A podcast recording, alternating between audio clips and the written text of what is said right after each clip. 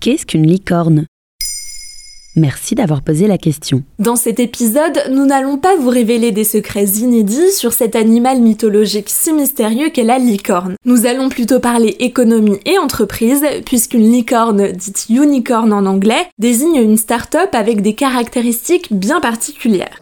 Début 2022, Emmanuel Macron a félicité la 25e licorne en parlant de start-up essentielle à l'économie et à la société, alors que trois ans plus tôt, il fixait cet objectif pour 2025. Mais pourquoi utiliser ce terme? Il a été prononcé pour la première fois en 2013 dans la Silicon Valley aux États-Unis. On doit le terme à Aileen Lee, une investisseuse américaine spécialiste du capital risque qui souhaitait donner un nom aux entreprises profitant de l'expansion du web et financées par des investisseurs. Elle a évalué à moins de 0,1% le nombre d'entreprises dans lesquelles investissent des fonds de capital risque et qui atteignent finalement des valorisations supérieures à 1 milliard de dollars.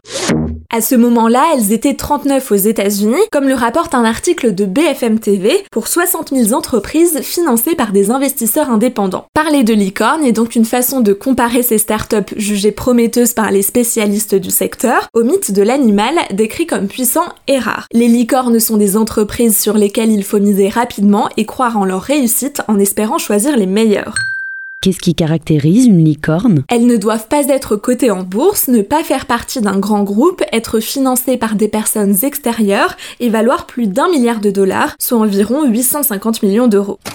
Les licornes connaissent une croissance rapide, d'où leur rareté. Elles sont en majorité liées au secteur du numérique, du e-commerce et de la finance et proposent toute une innovation. Les licornes ne le restent pas forcément à vie. Facebook, désormais appelé Meta, en était une jusqu'à son entrée en bourse. Dropbox, Pinterest, Snapchat et SpaceX font partie des licornes les plus connues à l'international. Il y en a beaucoup en France Pas mal puisque début 2022 elles sont 26. Pour n'en citer que quelques-unes, on trouve Lydia, Swile, Vestiaire Collective, Deezer, Blablacar, VP, mais aussi Back Market qui se présente comme le supermarché du reconditionné et dont la croissance a explosé pendant les confinements. Il y a aussi Doctolib, valorisé à 5,8 milliards de dollars, qui est devenu en mars 2022 la plus grosse licorne française après une levée de fonds de 500 millions d'euros. Elles ont toutes un point commun, avoir réalisé une levée de fonds importante ces dernières années on constate un véritable bond puisqu'elle n'était que 3 en 2017. Et comment expliquer ce boom? Pendant la crise sanitaire de la Covid-19, les petites entreprises ont explosé grâce aux aides étatiques, mais ce n'est rien par rapport aux États-Unis et au reste du globe. Au niveau mondial, il est très difficile de chiffrer les licornes,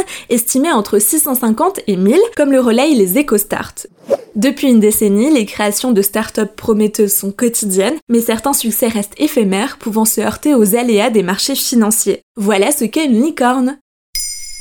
Maintenant, vous savez, un épisode écrit et réalisé par Pauline Weiss. En moins de 3 minutes, nous répondons à votre question. Que voulez-vous savoir? Posez vos questions en commentaire sur les plateformes audio et sur le compte Twitter de Maintenant, vous savez.